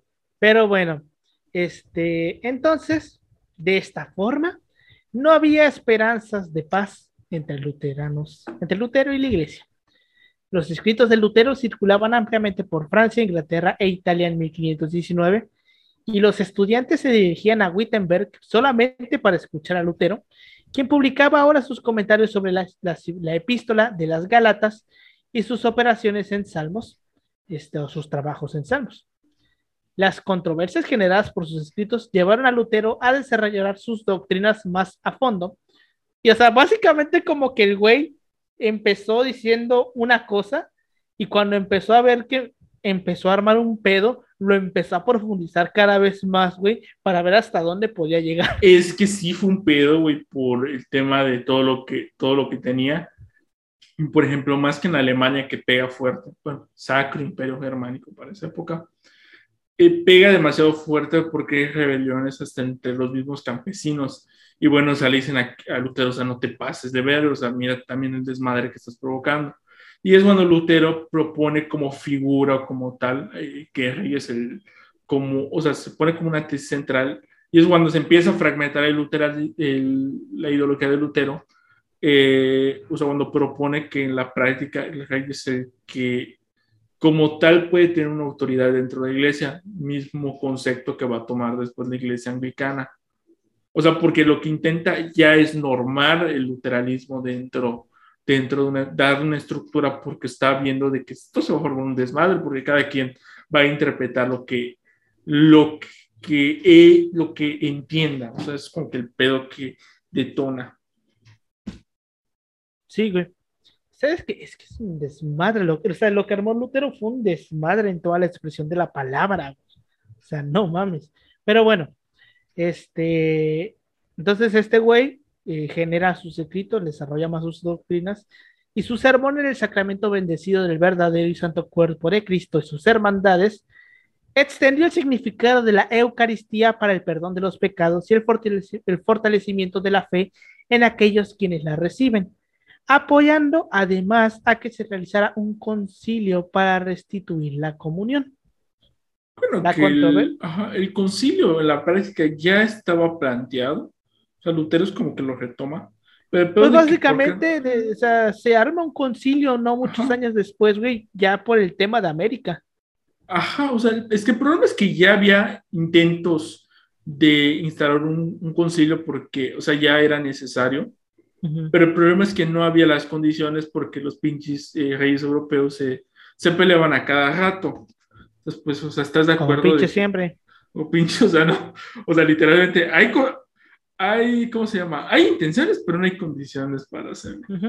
o sea, Lutero en la práctica permite que sí se logre ese concilio.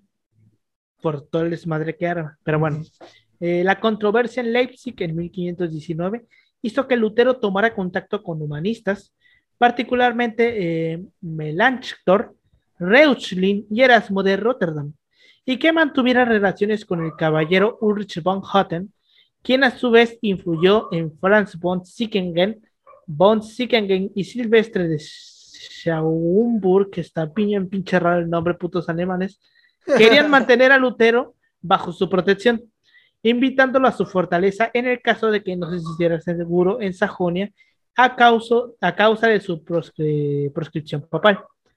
Bajo estas circunstancias de crisis, ya afrontando y confrontado con los nobles alemanes, Lutero redactó a la nobleza cristiana de la nación alemana en agosto de 1520, donde encomendaba al laicado como un sacerdote espiritual la reforma requerida por Dios, pero abandonada por el Papa y el clero. Y por primera vez, chequense esto, Lutero se refirió públicamente al Papa como el anticristo. Vete a la verga. Vete a la verga, güey. Mejor no hubiera dicho eso, güey. Hubiera sido más suave que decirle ese pedo. Bueno, no, de todas formas, no. Güey, o sea, imagínate decirle en el pinche siglo XVI el anticristo al papa, güey. Imagínate, güey. Verga. Pero bueno, este. Por menos, güey, por mucho menos te, te mandaban a la verga, güey.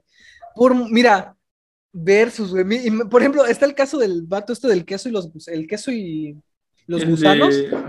Del, del vato este que es el protagonista, por así decirlo, de la novela de Ginsburg, Ginsburg que por decir ideas así, em, ¿cómo se llama? De su interpretación de la escritura, del Corán, vato lo, lo primero lo, lo castigan, ¿no? Para que haga penitencia y en la calle y la chingada y ande con su gorro así negro y la de penitencia por la vida. Y ya luego lo queman, güey, solo por decir eso, o sea, ya es como que era su propia interpretación. Pero ya decirle al Papa el anticristo, güey, imagínate eso. Ni, ni Galileo se había atrevido a tanto, güey. Verga, güey, imagínate. así como dice Paulino, ni, Galileo se atrevió a tanto. O sea, Galileo solo dijo, güey, esta madre está girando aquí, güey. O sea, es como que andamos ahí por la vida. Y bueno, les, es dieron prisión. Muy cabrón, güey. Pero bueno, Lutero escribió polémicas doctrinales en el preludio, en el cautiverio babilónico de la iglesia especialmente con respecto a los sacramentos. En lo que se refiere a la Eucaristía, apoyaba que se devolviera el cáliz al laicado. En la llamada cuestión del dogma de la transustanciación, la, afirmaba la presencia real del cuerpo y la sangre de Cristo en la Eucaristía, pero rechazaba la enseñanza de que la Eucaristía era el sacrificio ofrecido a Dios. O sea, me parece que la Eucaristía, güey, durante la misa es este cuando te dan la, la, la, hostia y el no. Le iba a decir oblea, güey, como si fuese cajeta. Es que es oblea y sabe es que como... Ojalá, ojalá tuviera. Güey, si tú agarras dos hostias y le pones cajeta en medio, güey, es una oblea, güey. A ver, una pequeña anécdota aquí de dos minutos, güey, porque lo vale. Una vez en, en, una, yo saben, yo no tengo religión, mi, mi, madre es católica, mi papá es cristiano, o sea, nunca fui a ninguna de las dos iglesias, a veces la cristiana. Pero bueno, en una ocasión fui a la iglesia católica que estaba cerca de mi casa porque una vecina, yo me, era, era mi mejor amigo, mi vecino de atrás. me acabo de acordar que no tu abuelo tu o tu tío. Mi abuelo es pastor, güey. Es pastor protestante, es pastor de la iglesia del séptimo día, algo así. Israelita, güey, así, güey. Bueno, Un dato que no se entere, que no se entere que mamo culo. Pero bueno, a ver, el chiste es este. Yo fui, estaba con este amigo y de pronto me dijeron, hoy vamos a ir a la iglesia para celebrar no sé qué cosa. ¿Quieres venir? Y yo, pues Simón, pues vamos, voy a estar ahí con mi amigo de todas formas. Y fui, nos quedaba una, a dos cuadras. Y cuando llego, güey, empieza a hacer el pedo de la Eucaristía. Y yo ni, yo ni, yo ni, ni enterado, solo vi que estaban haciendo fila y estaban dando algo. Yo estaba morrito. Yo dije, bueno, yo quiero lo que están dando ahí. Y me dice la, la, mamá del vato, porque era una señora muy buena onda, pero, pero devota católica, dice, no, tú no vas. Le pero ¿por qué? Si yo, todos están haciendo fila, o sea, ¿por qué si yo estoy aquí? Es que no, es que tú no eres católico. Y yo, señora, pero ¿por qué? ¿Cuál es el problema? Entonces, yo desde ese tiempo tengo un pedo atorado de que quiero ir a una iglesia solamente para ver ese pedo de la Eucaristía, porque tengo derecho, güey. ¿Quién me va a preguntar si estoy bautizado o no? Entonces, al chile. Capaz si te quemas, güey, cuando lo quieres hacer. No pasa nada. Quiero, quiero por curiosidad científica. En la práctica. Social, por amor a la ciencia, ¿no? Por amor a las ciencias sociales. O sea, esto me lo dijeron en el catecismo. O sea, en la práctica, si tú comes el cuerpo de Cristo sin hacer la comunión, o sea, no ah, pasa neta, neta está no, sí, güey, necesitas tener la comunión ahorita que dice yo sí, güey, sí. Si tú eres, por ejemplo, un morrillo de 7, 8 años y no, no tienes la comunión, güey, no puedes entrar a la Eucaristía, güey. Pero, o sea, pues, muy a lo, o sea, sí te podrías formar, Ajá. pero no te dan, güey. No te ¿Cómo saben? ¿Cómo van a saber que no tengo el bautismo? Porque a todos les ponen un chip. Ah, me parece. Oye, en lugar del termómetro te pasa de ese padre ahí, ¿no? Esa es una buena pregunta. ¿Cómo saben? no, no pasa. O sea, te, este esto te los voy a decir. O sea, O sea, te lo explican, te lo explican las catecistas. O sea, si tú vas, o sea, los católicos tenemos la conciencia de que si tú no tienes la comunión, no te formes. Ah, es como Pero obviamente, o, obviamente, eh, no falta el pendejo que lo hace. Pero, o sea, en la práctica es que no cuenta, no cuenta que estás comiendo la carne de Cristo porque no, tu, o sea, ¿cómo se llama? Tu preparación no está enfocada, o sea, no permite que te asciendas a esa si tú no eres católico y te, y te formas, no te vas a ver a cajeta. Ajá, exactamente, no vas a ver a cajeta. Solo si tú no que se va a cajeta, ¿no? no, pero es que también otra manera de la que saben, de las que conocen, sobre todo en el caso de los niños, porque como te digo, eh, la comunión se suele hacer como a los 12, 13 años más o menos. Yo lo hice a los 10. Este, no me acuerdo yo a cuánto, a, a, cuánto los, a los cuántos los hice, güey. a los 9. Pero este, el punto es que, por ejemplo, los niños, güey, digo, no pueden eh, entrar a la Eucaristía, pero sí se pueden formar, solamente que no se la dan, solamente como que hacen como que así, güey, y se, y se van. Entonces, una de las maneras en las que lo saben es porque el propio párroco de la... Si tú vas a una iglesia fija, güey, como debería de ser, porque la idea es que tú vas siempre a una iglesia fija, eh, que es la iglesia de tu colonia, la que tengas más cerca, el párroco que está ahí te conoce. Porque ese mismo, ese mismo párroco, cuando tú hagas la primera comunión, te va a dar la, primera, la primera hostia, güey.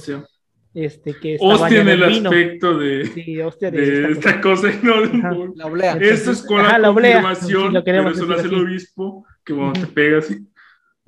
Entonces, este, te la da él, güey. Entonces, él mismo sabe, güey, quién está eh, ya este, con, ¿no? Sobre todo en el caso de los niños, güey. Porque los, cuando ponen un párroco, ese párroco no está por seis meses, güey, está años en esa parroquia, güey o esa capilla en su defecto, porque yo lo hice en una capilla. No era una pero, pero si eres un foráneo, güey, digamos, tú eres un foráneo que empezar a venir aquí y, y tomar la voz, pero puedes, ¿no? Sí, sí puedes, güey. No en debes. El que ya seas adulto. Ajá. O sea, güey, es más, o sea, más. o sea, suponiendo que tengo 28 años y quiero hacer ese pedo, sí se puede, ¿no? O sea, no hay. Sí. sí. Paulino, cuando vamos a Mérida, este, yo te llevo. O sea. ¿Para qué? ¿Para qué te está chingando para, Para, para, para, para, acusarte. Yo te llevo. Y le voy a decir al padre, este vato no tiene Para que te echen agua bendita. el chip. Pero bueno, este, regresando a este pedo, porque nos desviamos con esta madre. Con respecto al bautismo, enseñó que traía la justificación solo si se combinaba con la fe salvadora en el receptor. Sin embargo, mantenía el principio de la salvación incluso para aquellos que más tarde cayeran y se reivindicasen. O sea, él decía, no hay pedo si tú eres malo, pero si tú te arrepientes, todavía tienes opción a la salvación. Sobre la penitencia, afirmó que su esencia consiste en las, en las, palabras de la promesa de exculpación recibidas por la fe. Para él solamente estos tres sacramentos podrían ser considerados como tales, debido a su institución divina y a la promesa divina de salvación conectada con ellos. Estrictamente hablando, solamente el bautismo y la Eucaristía son sacramentos, dado que ellos tienen un signo visible divinamente instituido, el agua en el bautismo y el pan y el vino en la Eucaristía. Lutero negaba en su documento que la confirmación, el matrimonio, la ordenación sacerdotal, la ordenación sacerdotal y la extrehumación fueran sacramentos. ¿La extrema unción no cuenta? No. Según Lutero, no. Para los católicos sí. Bueno, Jesús no, no hizo nada de eso, ¿verdad? Tampoco. Ah, no, güey. No, no como tal. Bueno, sí, tampoco se la pudieron hacer. La historia de María Magdalena con lo del matrimonio, pero eh, X. Es que este más que nada la extremunción es como que un aspecto para, o sea, está pensado para que al final el muerto eh, o sea, ¿cómo te lo explico? O sea, se arrepiente al final de todo lo que tenga que arrepentirse. Pero, o sea, la práctica lo puedes tener o no lo puedes tener. Ok. Pero bueno, este, el Papa advirtió, advirtió, perdón, el 15 de junio de 1520, eh, le advirtió a Martín Lutero con la bula Exurge Domine de que se arriesgaba a la excomunión, a menos que en un plazo de 60 días repudiara 41 puntos de su doctrina seleccionados de sus escritos. Cumplido dicho plazo, se rumoraba que Eck había llegado a Meissen con la prohibición papal, la cual se pronunció realmente el 21 de septiembre.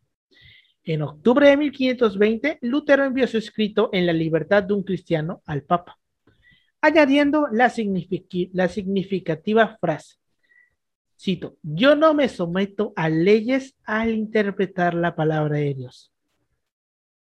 Verga, güey. O sea, imagínate decirle eso al Papa, güey. Y de paso vas y chingas a tu madre. güey. De ida y vuelta, por favor. El Papa León X como a Lutero el 3 de enero de 1521 mediante la bula de Set Romanum Pontificem, que es básicamente en español decía como decreto del pontífice, del pontífice romano, básicamente.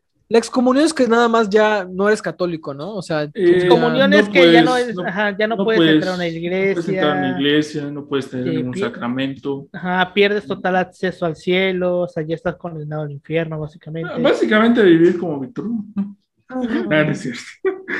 Pero bueno, ahora, cuando Lutero tradujo la Biblia al alemán, fue un putazo porque antes la Biblia no se podía leer en otro idioma que no fuera el latín y era ilegal traducirla. Entonces Lutero la tradujo. Porque Jesús hablaba latín, ¿no? A huevo, güey. De hecho, probablemente sí, güey, porque era romano. Entonces, este. Bueno, sí, probablemente sí hablaba latín. Pero bueno, este, cuando Lutero tradujo la Biblia al alemán, la mayoría de la sociedad era analfabeta, porque pues era 1520 este, la iglesia tenía el depósito del conocimiento, eh, sus miembros eran estudiosos y educados, en contraste con la sociedad analfabeta que adquiría sus conocimientos a través de la transmisión oral, la memorización y la repetición de los textos bíblicos. Lutero hizo posible el acceso a la Biblia en alemán, apoyado por el uso de la imprenta, facilitando la propagación del protestantismo, aunque no fue el primero que imprimió la Biblia en alemán, la cual tradujo de un manuscrito sagrado a la lengua materna de esta nación.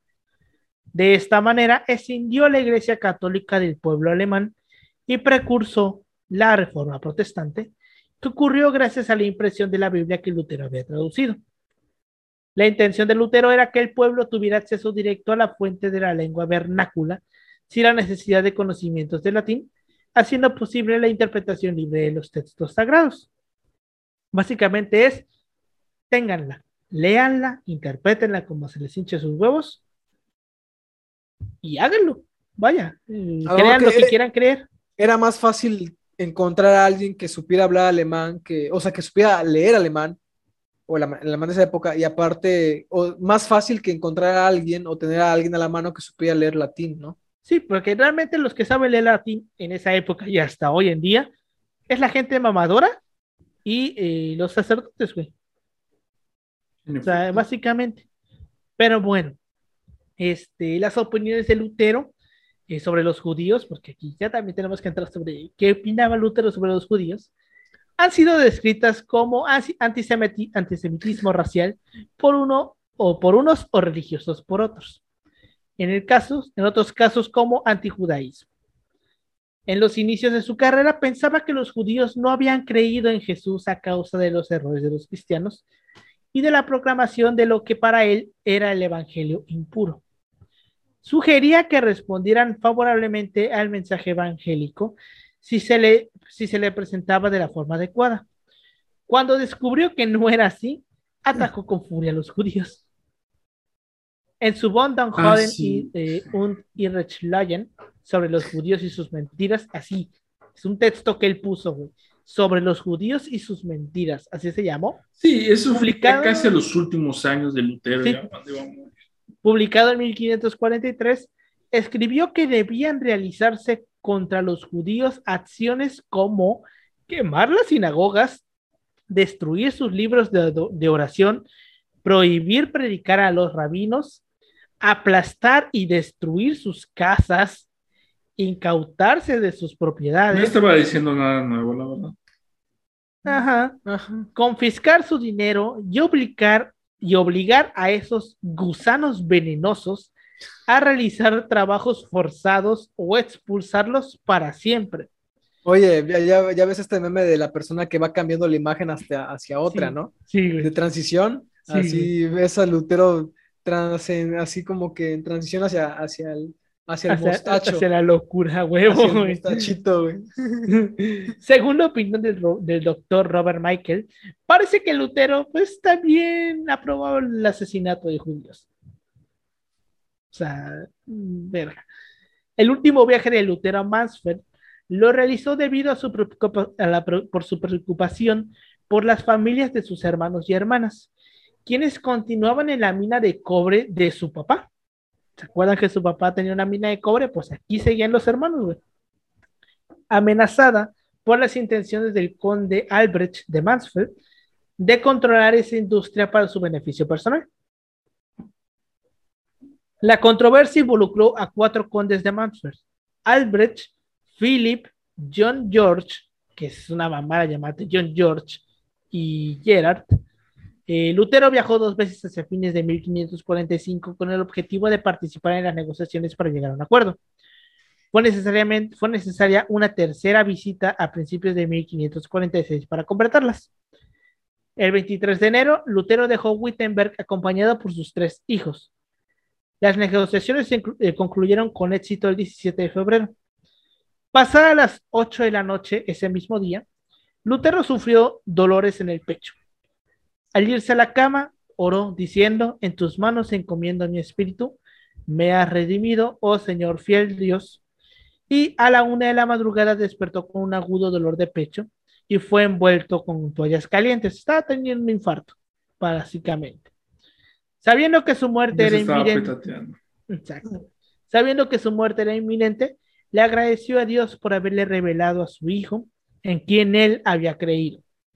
Sus compañeros Justus Jonas y Michael Coelius gritaron, Reverendo Padre, está listo para morir confiando en su Señor Jesucristo y confesando la doctrina que enseñó en su nombre. Y Lutero respondió con un sí. Y murió a las 2.45 de la mañana del 18 de febrero de 1546 en Eisleben, donde nació, y fue enterrado en la iglesia del Palacio de Wittenberg, cerca del púlpito que el púlpito es, era la escalerita esa, ¿no? Ajá. que está al ladito de, sí, ahí. De la, que ya las iglesias actuales no tienen púlpito. sí. Pero bueno, no, ya no tienen púlpito. No, ya no tienen, solo El púlpito era la, como esa torrecita donde se subía. Ajá, es donde daba, donde predicaba el sermón. Eh, fue en Tecó, donde todavía había púlpito, ¿no? Sí. Eso, ese es el púlpito, güey. Ahí, este, creo que yo tengo una foto del púlpito, ahí les voy a poner la foto. De este, cuando fuimos a Maní. Sí, con, pero esa, esa fue en Teco. La del púlpito fue en Teco, ¿No tomaste ese Maní? ¿Vale? ¿No tomaste la foto, no tomaste foto en Maní? Sí, pero en Maní, acuérdate que. Sí, había púlpito. Fue en Maní, güey, creo que fue, fue en Maní. Fue en el, en el convento. Acuérdate, güey. En Que yo me acuerdo de, tomar esa foto todavía, todavía en, pleno uso de mis facultades mentales después de la putiza que fue la gruta, güey. No, la putiza que nos metimos tú y yo, güey. sí. Este... este, no, sí, igual creo que había púlpito en Teco. Creo que sí, güey. es que no me acuerdo, güey. Pero, Según, sí, el profe gritando, Jaiba, estás bien, fue lo mejor de esa noche. Tirándose para ir en busca de él. E, ese fue el ayudante, pero bueno, este, pues sí, básicamente, el púlpito era como que una torrecita donde se subía el sacerdote a dar el sermón, pongan ustedes como el sermón que se da después del evangelio, del evangelio, del evangelio, del evangelio, este, pues ahí, ahí se subía el güey a hablar, básicamente. Entonces, este, pues se muere Lutero en 1500, ¿qué? 46. 43, ajá. 46. Y pues de sus ideas nace una nueva religión, que fueron los protestantes, que este, la terminan adoptando en Inglaterra por Enrique VIII, me parece que era el rey de Inglaterra. Este güey con el Anglican. Básicamente, Enrique VIII agarra la, la, iglesia protestante y. Ah, no, no, no. No, no, no, Enrique VIII estaba, era, era perseguía a los protestantes, güey. Porque los protestantes fueron los que escaparon de Inglaterra para irse a Estados Unidos. Por eso en Estados Unidos son mayoritariamente protestantes, güey. ¿Sí, no? Sí, güey. Básicamente, pero. O sea, no, no, no, no. Los, los, los que yo sepa era esta Bloody Mary, ¿no? No era Bloody Mary. ¿Cómo, cómo, cómo? O sea, la María, María Tudor, María no. Ah, sí, Tudor, este? Ajá, Tudor, no, es Tudor, ¿no? es Tudor. Pero el pedo de María Tudor, güey, es que ella, eh, cuando muere Enrique VIII, cuando muere Enrique VIII, manda la chingada todo lo que hizo. O sea, ya cuando muere Enrique VIII y agarra esta de María Tudor, o sea, ya manda la chingada todo lo que hizo papá y empezó a perseguir a, los protestantes. A los protestantes y eso desemboca. Se van a la verga. Pues sí, entonces pues nace una nueva manera de verla. Bueno, no, ni siquiera es una nueva manera, es como tratar de regresar a, a los valores cristianos. a los valores cristianos. Este, que pues básicamente lo podrían. Bueno, es que existen los luteranos, güey, que son básicamente discípulos de Lutero, si se le puede llamar así. La gente que todavía cree fervientemente en los, en los escritos de Lutero. Eh, pero también están los cristianos ortodoxos, que en teoría son parecidos. Que los cristianos ortodoxos también tienen esta idea del cristianismo original como el cristianismo verdadero. Luego había otro que más que calvinistas, los calvinistas, que son los más, como que poquito más radicales. Eh, hay religiones de todo tipo de colores y sabores, güey. Está la, hay una religión que está basada en base a la eutanasia. Hay otra que se ah, llama Adoradores de Rambo, entonces este. No mames. De hecho, de ahí venía la pregunta que te hice al inicio. Testigos de crearon una Ay, güey, o la iglesia esta maradoniana. ¿Cómo se llama el vato que hace la voz de Goku? Este, Mario, Castañeda. La, la, iglesia castañeriana. Sí, güey. O sea, podríamos agarrar. Vamos a hacer una iglesia sobre Felipe Ángeles, güey. Chingue su madre. Adoradores de Felipe. A huevo. Hay, angelicanismo. Cuando nos vean en un coche de lujo. Eso se pagó con. La, iglesia angelicanista, güey. Angelicanista. Sí, güey. Fíjala, fíjala. Vamos a hacer una iglesia sobre Felipe Ángeles. Bueno, que acuñando esto de ángeles, güey, por ejemplo, o sea, creo que, o sea, reflexionando de todo de ángeles, creo que ya sé por qué la 4T ya lo revivió. O sea, porque el pedo es que como ahorita los militares están como que construyendo los, los proyectos emblemáticos del presidente, bueno, tiene sentido la visión de Ángeles y el ejército ayudando a la sociedad y no dando golpes de Estado como Huerta. Pero en fin, esa es otra eh, historia. Esa es otra historia. Pero bueno, este, comentarios que tengas sobre este eh, tema, Pau. Pues yo creo, yo creo que es un, es un parteaguas, o sea, la neta es un parteaguas que lo favorece a él al, menos el contexto que se estaba viviendo, porque pues no fue quemado vivo como, como pasó con algunos antecesores que tienen ideas poco similares, y que de una u otra forma también forzó a la Iglesia Católica a decidir qué papel quería tomar en, esa medida. O sea, ya está la famosa contrarreforma, que no es contrarreforma, sino es como que una iglesia, una reforma católica, pero finalmente es algo que se buscan ellos mismos como institución al alejarse de esta idea del cristianismo original, de, los viejos valores cristianos y centrarse más en, rollos políticos antes de, atender a la feligresía que estaba en el campo, en los lugares apartados, porque un, un religioso no se quería ir a casita de la chingada en el medio del campo en Alemania, quería estar en un lugar pues donde pudiera tener contacto con autoridades religiosas que le pudieran hacer, que le pudieran significar algún tipo de ascenso en la, en la organización clerical. Entonces, y mientras los que quedaban a la deriva, tratando de interpretar las, las ideas religiosas, era pues e, el campesinado, o sea, la, parte más, em, pues más alejada de los grandes centros urbanos. Entonces, creo que parte de lo que hace Lutero, más allá de, lo, de, los aspectos políticos que generó para Alemania, por ejemplo, y para los Países Bajos y otros lugares que se escindieron y terminaron formando como que sus propios estados, no, no estados, pero sus propias demarcaciones políticas, pues, em, pues es esto, ¿no? O sea, esta, esta idea de este, de este vato con una gran papada, que a pesar de ayunar un chingo estaba bien pinche gordo. Pero pues. Y para ser gordo en esa época. Y sí, güey, que, o sea, la neta, si eras gordo en esa época porque tenías medios, cabrón, la neta. No, huevo. sí, entonces fue propicio para también para esta gente, ¿no? Para los que estaban más apartados de las enseñanzas de la iglesia por culpa también, pues, de la misma iglesia como institución. Bueno, ¿tuvo algún comentario que tenga, Choshi? Eh, decir que Lutero desemboca sin duda.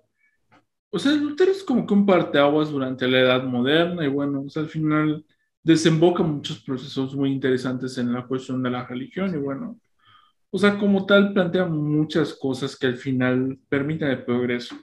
Y sobre todo la, como, como se diría, la reinvención del catolicismo. Y bueno, yo creo que fue para bien y bueno, Lutero de una otra forma forma una nueva ideología y al final, siempre lo he dicho, cada quien puede creer en lo que quiera querer mientras ese pensamiento no lastima a terceros. Siempre lo he dicho. Y, en fin, ahí está la Lutero y pues esperamos ya en el otro mundo topármelo y, y platicar un rato acerca de cuál era la religión correcta. Así es. Pues bueno, entonces, este, pues ya, ya lo vimos, ¿no? La verdad, estoy yo ahorita checando que nos extendemos mucho cuando hablamos de temas sobre religión, güey. Ya llevamos hora y media, porque pues vaya, se es, un, tema muy prestado para prestarse a debates, güey. Sobre todo cuando nos ponemos en esta idea de pues, darle como una revisada a, como tal la estructura de la iglesia y de cómo va evolucionando porque, o sea, yo a Chile, güey, eh, la neta, si tú me preguntaras exactamente en qué creo, yo creo que me posicionaría un poquito entre lo protestante y el cristianismo original. Porque el cristianismo original, ya lo dijimos en el episodio de, Jesús Histórico, está muy verga, güey. no sé. Muy chingón. Muy chingona, güey. En mi caso está entre el cristianismo original y el budismo. Hay que entrarnos porque dentro de esa ideología, o sea, está más cañón, o sea, como te lo explico, dentro del pensamiento de Oriente y el pensamiento de Jesucristo hay, hay similitudes, obviamente son contextos de ellos, eh, pero o sea, dentro de cuando me acerco al budismo como tal, o sea, está chingón como piensan, güey. O sea, como tal no existe una jerarquía, no existe nada, porque, o sea, te explican de que si alguien dice que algo es, algo es incorrecto dentro del pensamiento budista, no lo llaman hereje, solo lo llaman ignorante. Es como, o sea, o sea, es que lo que plantean ellos es que, por ejemplo, es como una persona que dice que la tierra es plana. O sea, para ellos los monjes budistas lo ven. Obviamente ahí puedes tener una formación y todo, pero es como te explican, o sea, tú decides si quieres tener esa formación, no es necesario. Y bueno, o sea, dentro de eso, o sea, si me ven en un monasterio, pues, eh, budista, pues ya saben por qué. O sea, porque dentro del pensamiento está muy chido. Obviamente cuatro, hay dogmas, obviamente, como toda religión, pero esos dogmas en la práctica es algo que yo aceptaría. Es algo que yo aceptaría. Eh, para los que no sepan qué es un dogma, porque creo que no lo explicamos ni en el otro capítulo ni en este, básicamente un dogma es algo que no se puede cuestionar. Una verdad absoluta. Una verdad absoluta es mis huevos lo dijeron y te, te chingas. O sea, o ley, de héroes, o, te, o, te, chingas o te jodes. Jodes. Entonces, este es un dogma para los que no, no tengan conocimiento de esta palabra. Entonces, o sea, yo digo, o sea, neta el cristianismo original está, esta verga. Sí. Porque es como una especie de comunismo muy prehistórico, güey. Ah, porque es, que, güey, pinche Jesús era un pinche hippie comunista, güey. Era un pinche hippie comunista. Pero bueno, este, con esto llegamos al final de esta historia. Muchas gracias por habernos escuchado. Nos puedes seguir en todas nuestras redes sociales como arroba así pasó podcast en Facebook, Instagram y en Twitter. A mí me pueden encontrar como arroba emanuel56 en Instagram y en Twitter. A ti, Pau. A mí como Ángel Paulino en Facebook y en Instagram y Twitter como Pau-13C. Estaba viendo que yo de pendejo, güey. Estoy desde hace tiempo, llevo un año diciendo Pau-13C y en Twitter estaba como otra cosa, güey. Pendejo. Eh, pero ya lo, acabo de ver, güey, ya lo, lo cambié, ya hasta así. Pau-3. Felicidades, Shinji. Pero bueno, ¿tú, Yoshi? Me pueden encontrar Instagram como yoshi.2807. Pues bueno, ya se la saben. Muchas gracias por habernos escuchado y nos vemos la siguiente semana. Hasta luego. Nos vemos. Nos vemos, banda.